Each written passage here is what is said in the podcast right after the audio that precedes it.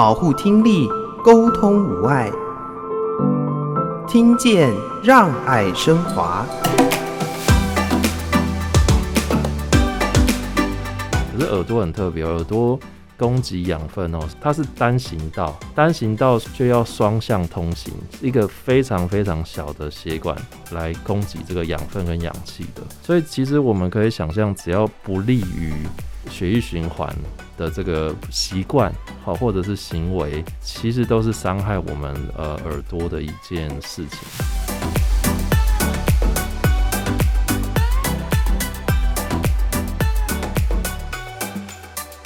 生活当中有哪些习惯会让我们的听力受到损伤呢？邀请大家一起来关心我们的听觉健康。我是谢若楠。在今天节目当中，为听众朋友邀请华科慈善基金会的两位朋友。第一位是听觉健康照顾暨推广中心主任黄永耀，永耀你好，Hello，二十八岁的若男好，以及听众朋友大家好，真是可爱的永耀，以后每一集节目都要来跟听众朋友分享，尤其说到我是二十八岁，好，为什么要讲年纪？因为跟我们等下听力有关。我们刚刚有填年龄，我终于知道您二十八岁，感恩你。好，咏耀的工作伙伴季佑锦听力师，Hello，佑锦你好，Hello，若楠姐，各位观众朋友大家好。呃，我们刚才在节目开录之前，先做了一个听力检测。那为什么要做这件事情呢？因为我们在节目中一直呼吁听力的健康是非常重要的，但是要知道自己的听力是处于什么样的状态，最基本的就是要做一个听力的检测。为了让听众朋友比较了解检测的过程，我们邀请一位听众朋友朱玉光小姐参加我们的检测服务。这是一段她跟听力师在进行检测过程中的对话。我相信这些问题呢，也是很多听众朋友在脑海中常常出现的一些问题。我们来听听看。那大概四十年前，年轻气盛在金门，他在金门，然后那个以前的炮很老旧，炮声很大。然后有一天就要演习放炮，是，然后他就认为他你很帅，他不怕放。其实那些老师官长都跟他讲要防护，他不知道。嗯，结果一放以后，他当场耳朵就出状况了。他现在就是他大概已经有十多年了，他都要戴助听器，因为不戴助听器他就没有办法听。可是他跟我们讲的经验是说，我不知道助听器现在有没有进步。他讲说，那个助听器戴的时候，有时候会收到杂音，会把其他的声音也都收进来，所以他就说戴的是不舒服的。然后不舒服，他就常常拿掉，拿掉以后就变成常常丢。你们一定碰到很多这种人，对，因为他不舒服，他就说那个声音听起来是很吵的。是，但是我想随着科技进步的话，现在应该有更好的那个助听器，嗯，应该不会像以前戴的那么让人不舒服。科技是真的有进步蛮多的。嗯、那对。除了科技，就是助听器本身的进步，其实也包含说它可能需要一段时间的适应啦。嗯、对，对对，因为蛮多的听损的这个个案会对助听器有过分太高的期待，就是觉得说啊，我戴上去，我一定要就跟以前一样，跟以前一样听得很好，但其实不一定是这样子。当然，有些人确实可能诶戴上去效果就很好，但。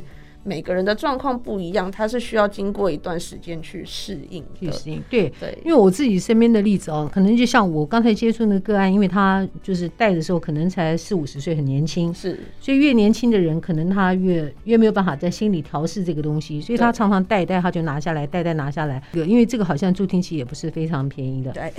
嗯，所以他说在这方面，他无形中是一笔花费，因为他常常掉。但你越不戴，就恶化，相对恶化，社交各方面都是问题。我我觉得是看动机耶，就是他有没有这个需要，嗯、不论是年龄啦，嗯，那也有长辈会觉得说，呃，我已经年纪很大了，我自己在家里我就不用了，不想带。嗯、那也有就是像您提到的，他年轻的时候四五十岁的时候遭遇到这种突然的这个听不清楚或听不到的状况，嗯、那他就无法接受。那当然也是有长辈就是。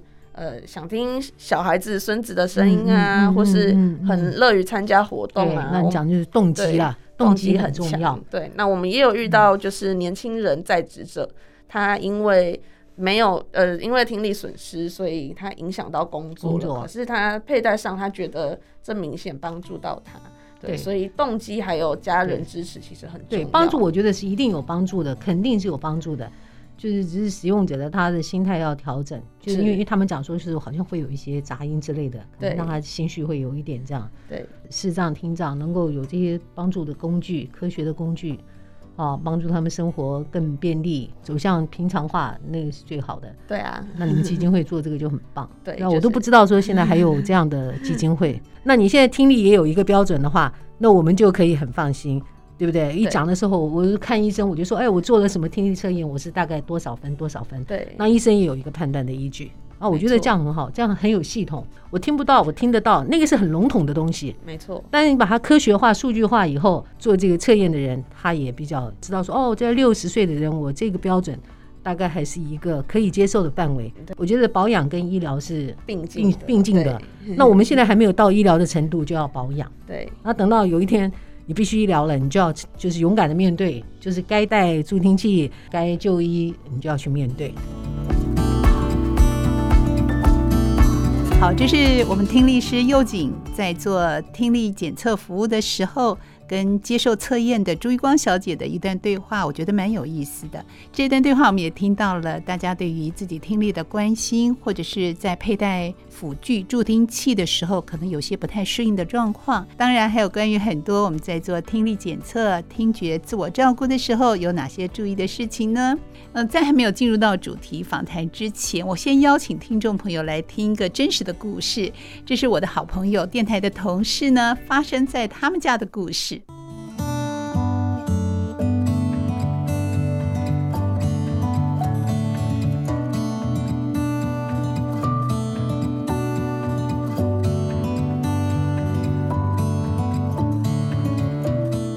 我父亲九十二岁，本来就有一点重听。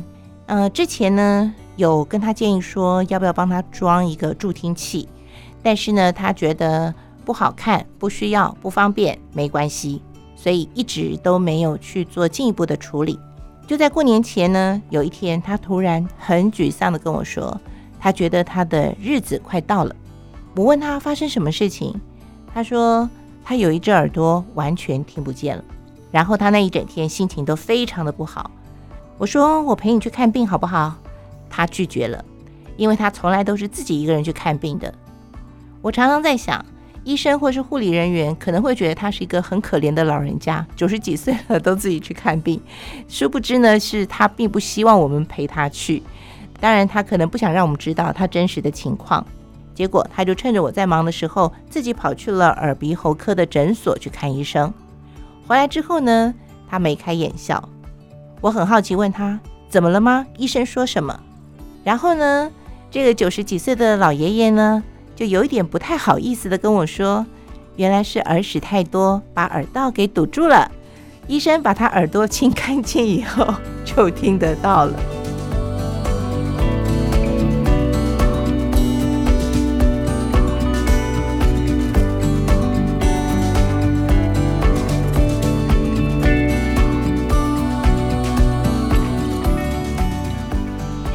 贝贝真的很可爱，自己去医院做完检查，并不是我的听力有问题，原来是有些特别的状况。如果不是因为听不到，或者是听不清楚，平常可能不会想到说我要到医院，到专门的听力检查室去做我的听力健康检查。所以对听众朋友来说，如果没有做过这种专业的听力筛检的话，呃，可能很难想象到底它进行的流程是什么，我们应该如何注意啊？所以我们也请咏耀来跟大家谈一谈，就是在你照顾这么多的，不管是社区的民众也好，或者是我们华科慈善基金会办的很多活动宣导听力的重要也好，在你接触到这些一般的民众当中，大家会对于听力特别有感觉或者寻求协助，多半的原因会是什么呢？之前在社区的经验，好像就是要看。需求，其实我们常常在社区里做听力检查，吼，比如说我们检测他没有过，哦，没有通过这个听力筛检，大部分人还是会觉得说还好啊，我都还听得到。啊，我知道我年龄呃增加了，但是呃，他觉得说，诶，我目前的生活状态或者需求，诶，还可以接受这个状态，所以他就没有很积极的去解决。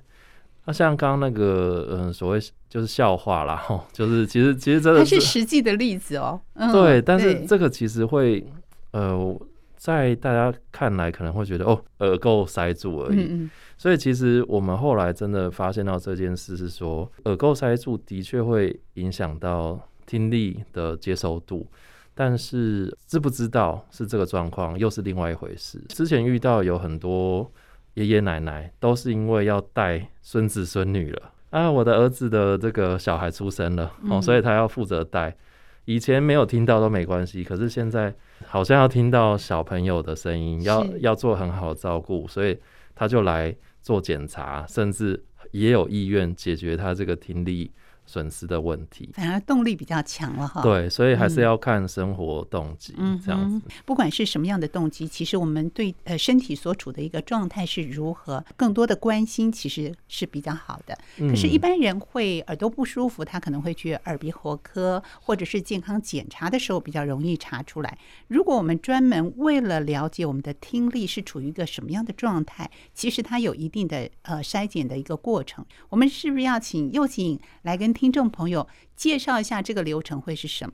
所以它需要一个比较安静一点的环境。呃，安静一点的环境一定是做听力检查，不论是听力筛检，或是呃我们所谓的医院里面比较严谨的完整听力检查需要有的这个呃必要条件。毕竟如果外界的声音太吵的话，是有可能会影响到我们检查的聆听的，对，所以这是第一个必要的条件。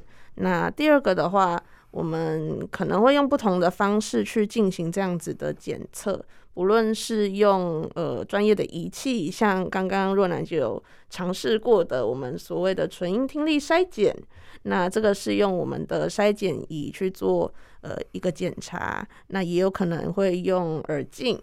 就是看一下我们的耳朵里面发生了什么事情。那有一些比较详细一点的筛检，会用到我们的呃中耳的这个仪器。那中耳的仪器的话，它是要检查我们的呃耳膜还有中耳初步是不是有什么情况发生这些的。那这个是其中一种筛检方式。那刚刚也有让若兰姐体验一下，说一些比较简易，大家不需要什么的工具，也不一定要有专业的背景知识，嗯、或是很严谨的受过训练的这个筛检方式，像是我们可以在耳朵旁边搓搓手，是要弹指吗？弹出这个声音吗？手指比一个爱心，嗯，然后呃大拇指跟食指这样子搓一搓。在耳朵旁边戳一戳，看看有没有听到，也可以作为一个简单的指标，或是我们用简单的数字啊，大家都不论是老少，一般来说在台湾的话，可能大概听得懂中文就可以用这样的方式，不论你是本国人或是外国人嘛。对，简单的数字，嗯、像呃一五七这样子，那我们用气音的方式，例如说一五七。对，用悄悄话的方式，然后来来呃，在大概一只手臂的距离去帮自己或是呃帮家人朋友去做一个测试，也是一个简单的方式。好，所以是伸出你的手，一个手臂跟他做的距离，然后面对面，面对面啊、呃，然后要用手把嘴巴遮住吗？因为搞不好我会看唇语啊。对，没有错啊。那像现在可能。在疫情期间，大家戴着口罩，那我们就直接戴着口罩施测也没有问题。嗯嗯，对，除了数字，我们也可以用简易的呃一些注音符号，像是乌、一、七、四这些注音符号，也可以当做一个测验的工具。好，所以可以用不同的方式，简易的测验方式，先初步的了解一下我的听力到底是如何。如果乍听之下好像都没有太多的问题啊，就可以进入到用仪器的检测。你刚刚说用到耳镜，耳镜也就是我们在看我们的耳朵，算是一个耳朵的放大镜，嗯，看看里面是不是有耳屎、耳垢啊，或是我们的耳膜是不是完整啊，或是耳朵有没有长东西、发炎，或是流水这样子的一个情况出现。嗯。好，所以这是基本的一个检测。除此之外呢，我们还有什么仪器的检测？如果是在筛检的话，一般来说就是刚刚提到的这些仪器，嗯、像是呃纯音听力的筛检仪器，呃中耳的这个测试仪器，还有呃我们的耳镜的这个检测。那如果是在医院做详细的听力检查，也有可能有一些像是我们去观察他的神经反应。或是我们的听力检查仪，它也有一些可以测试语音的功能，或是可以播放 CD 的功能，这些都可以做比较详细的检查。嗯哼，好。可是你刚才也问了我一些问题耶，在我还没有测试之前，你会问我，当然是我的基本一些资料。你会问我，你觉得自己听力好不好啊？你是不是因为听力的问题跟人交谈的时候感到挫折？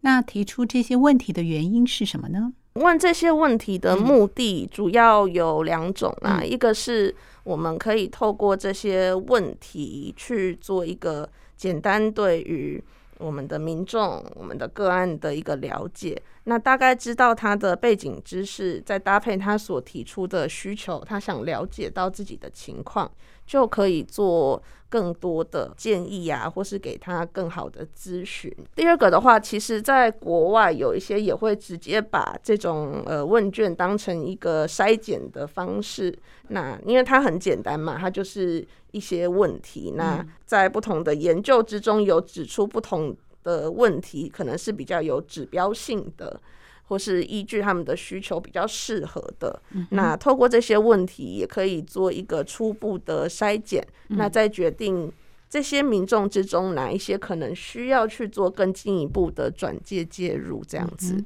我特别好奇，因为在这些提问当中有问到说。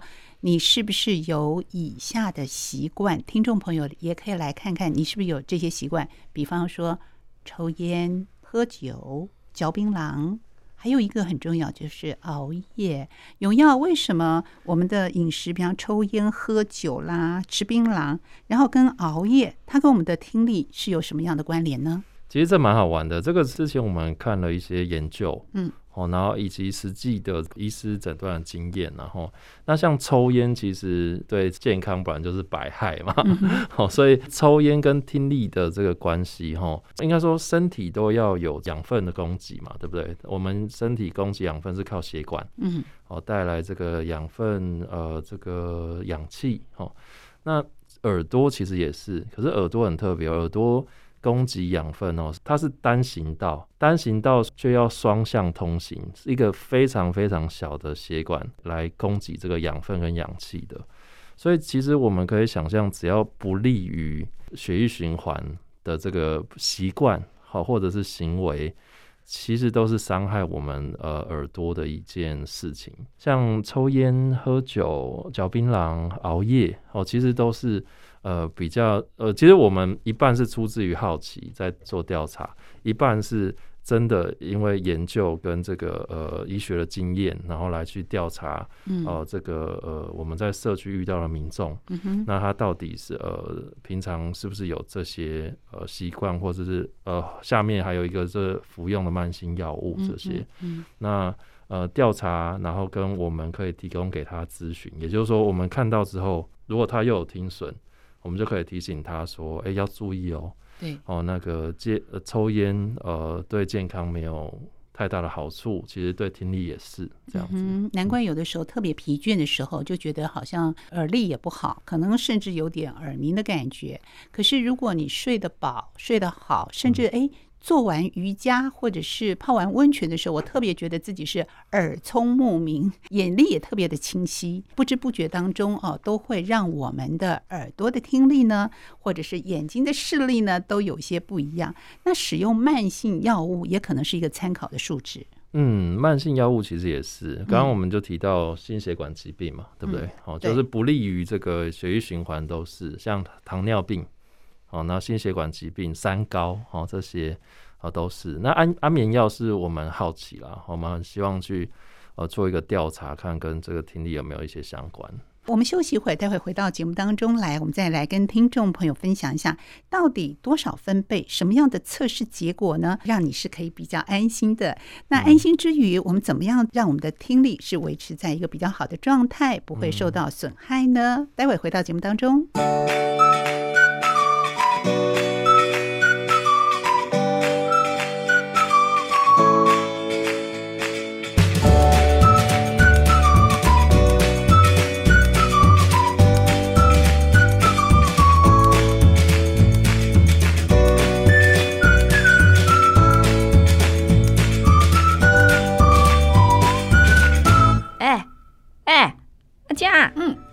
没想到你也会听中文歌曲啊！我以为你只听西洋音乐。哎，你怎么知道我在听什么歌啊？我戴着耳机耶，你有办法偷听哦。哎，这首周杰伦的《牛仔好忙》是我最近的最爱。这两个月，我每天都用这首歌在洗耳朵，只要听一秒，唱到哪小节我都知道。哎呦，你臭屁的嘞！我只要再听两天就行了。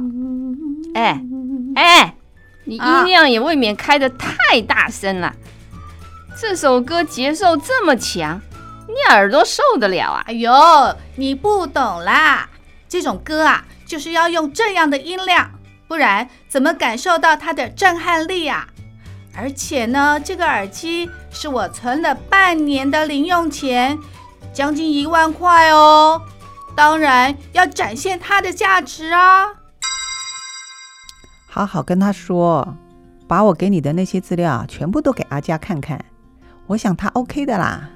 常常提醒他戴耳机保健的六六原则。哦哦哦，你没听过六六啊？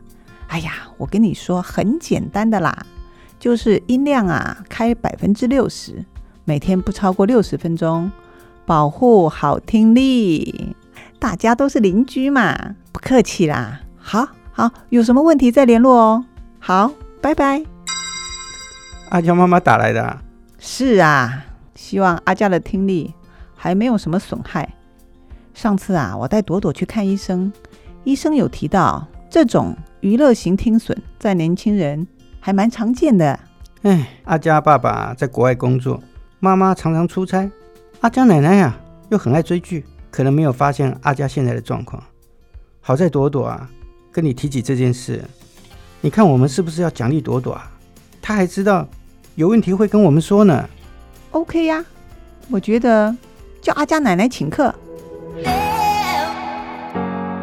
六六麦噪，音量控制在百分之六十，每天最多聆听六十分钟，享受生活，全都六。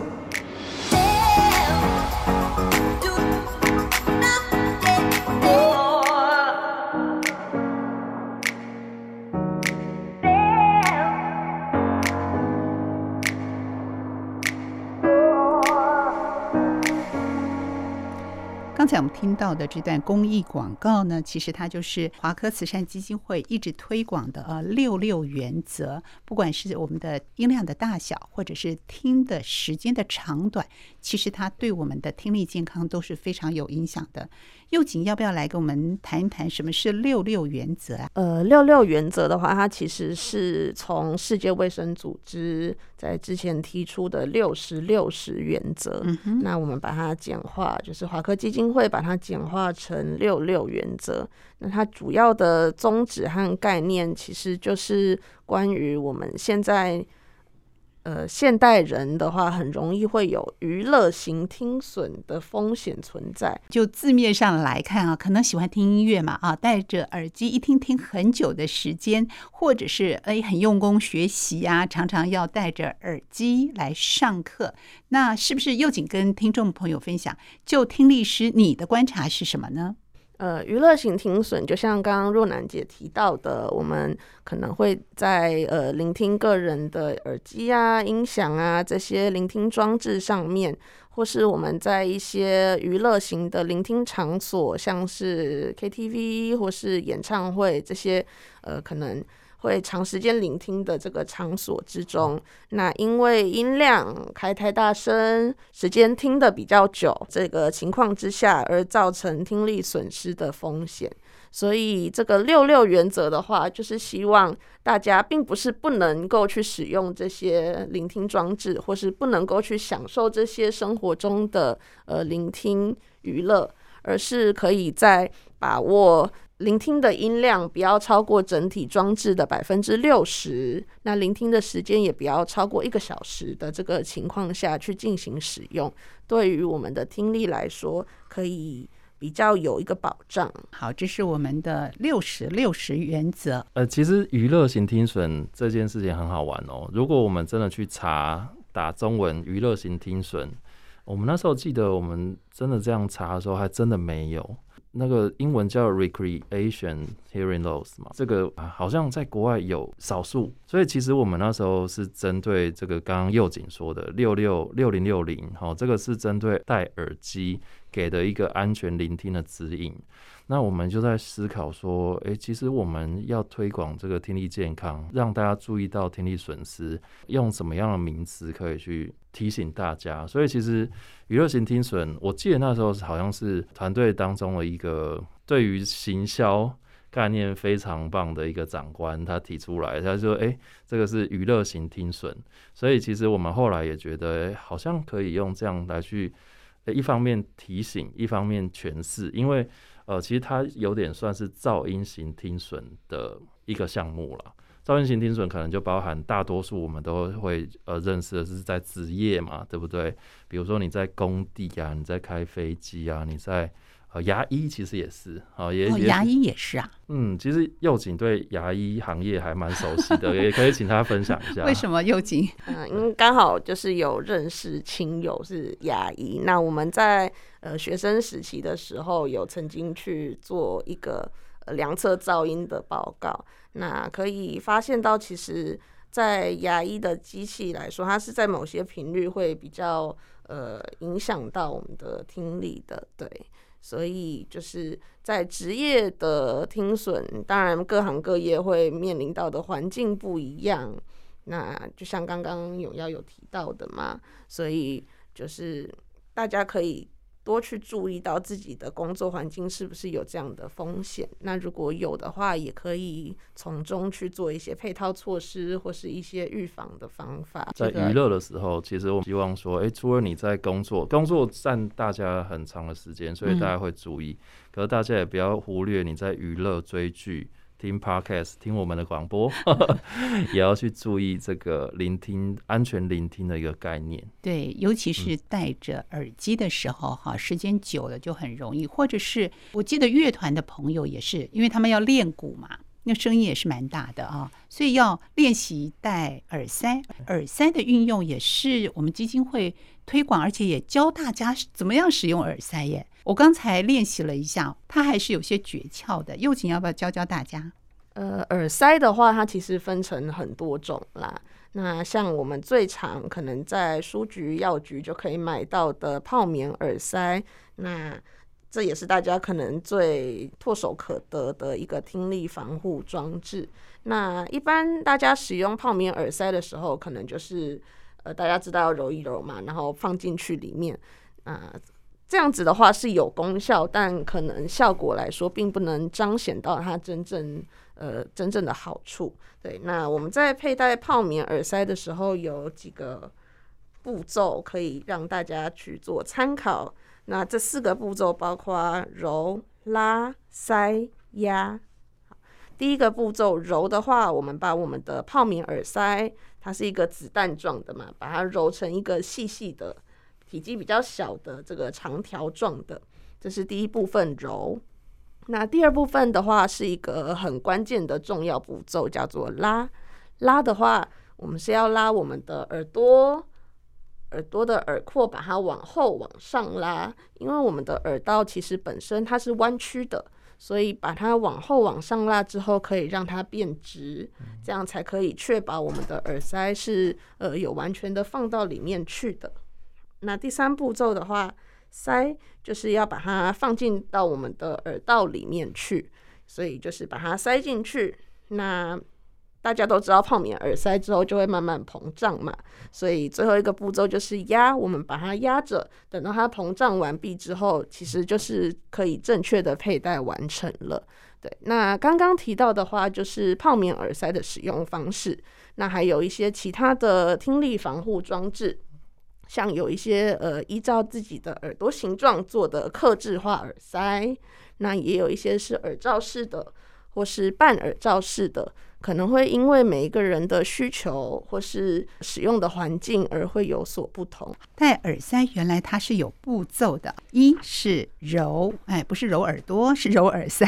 对。然后是拉，拉的是耳朵耳廓啊上面的部分。然后塞，因为让我们的耳道比较是一个直的通道的方式，就把它塞进去。然后最后要压一压这个耳塞。好，那讲到我们的听力筛检啊，从一开始我们从听到呃这位老先生九十多岁。的老先生的故事，呃，虽然听起来是笑话，它真的是在我们生活中可能会发生的。那还有我们在听力的检测的过程里面，包含了娱乐性的听损，可能一般也是我们不太有注意到的。但是我们也听到了我们的听众朋友呢，他们的一些反应和他们真实的心声。最主要，我们在节目中就是呼吁大家要关心我们的听力的健康。所以哦，先要公布的是二十八岁的若男听力的健康。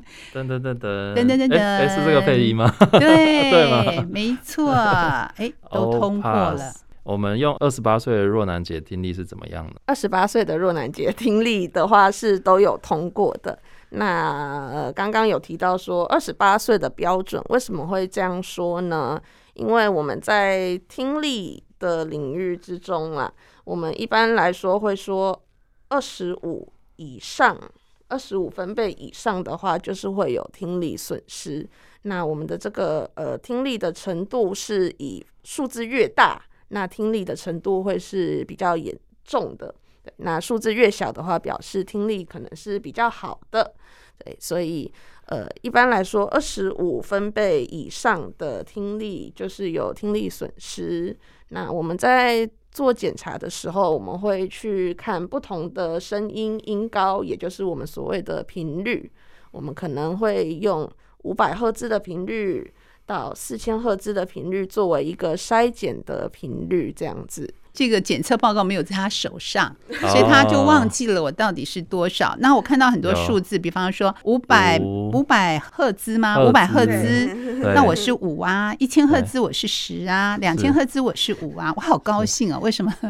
因为大家不要觉得是一百分是好的，分数越低是越好的。没错，这跟某些健康数值一样，不是 不是越高越好，它不是分数哦。对，嗯，好，不管如何啦，让听众朋友了解听力筛检的一个流程。但是很高兴，我今天得到一个通过的证书发到我的手上。最高兴的是，荣耀说我二十八岁。好，不管听众朋友你几岁，在不同的年龄层都会有对听觉不同的一些使用的习惯会造成的影响。那我们知道，听力的受损是不可逆的嘛？啊，如果有时间，最好去做一个听力筛检。华科慈善基金会一直有长期以来为我们的社区的民众做听力的筛检服务。又仅跟听众朋友说一说呢？华科慈善基金会从二零一五年开始，我们就持续的有在做实体的这个社区听力服务。这些服务的内容包含，我们会到社区之中，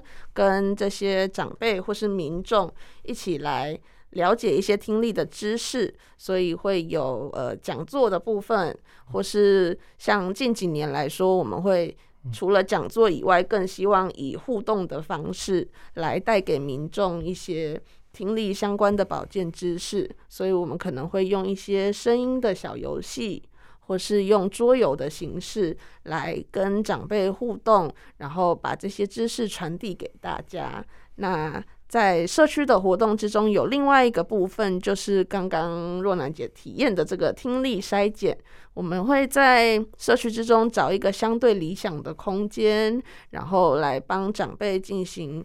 呃，例行性的听力筛检这样子，在这五六年以来，就是已经有服务过超过两万名的长辈这样子。有一些可能是固定的，有跟我们在每一年持续的做检查；有一些可能就是一面之缘，但或许有机会可以帮助到他。嗯、对，所以这个主要是华科基金会的社区服务在做的事情。今天我们听到了华科慈善基金会的社区据点服务、长辈听觉的照顾服务。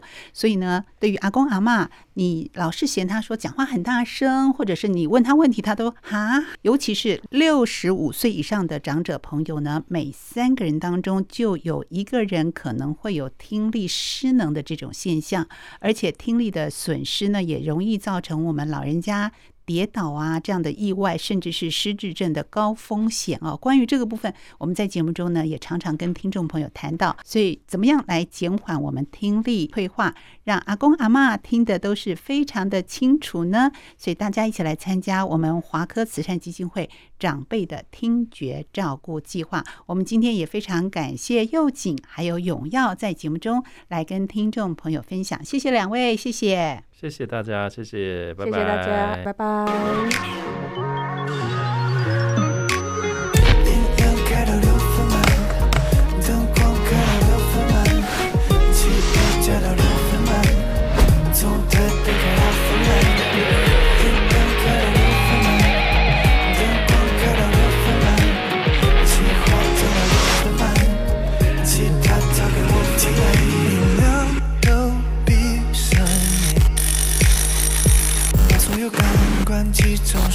着音乐，不害怕听不见，小心高分贝潜在的杀手锏。这个种种讯息都不要，开启飞行模式找不到，六十分钟不多也不少，听完一张专辑刚刚好。是环境造就你的情绪。是环境造就你们关系，只好关掉头脑，也关掉烦恼。哎，音量开到六分满，灯光开到六分满，汽油加到六分满，从台北开到芬兰。音量开到六分满，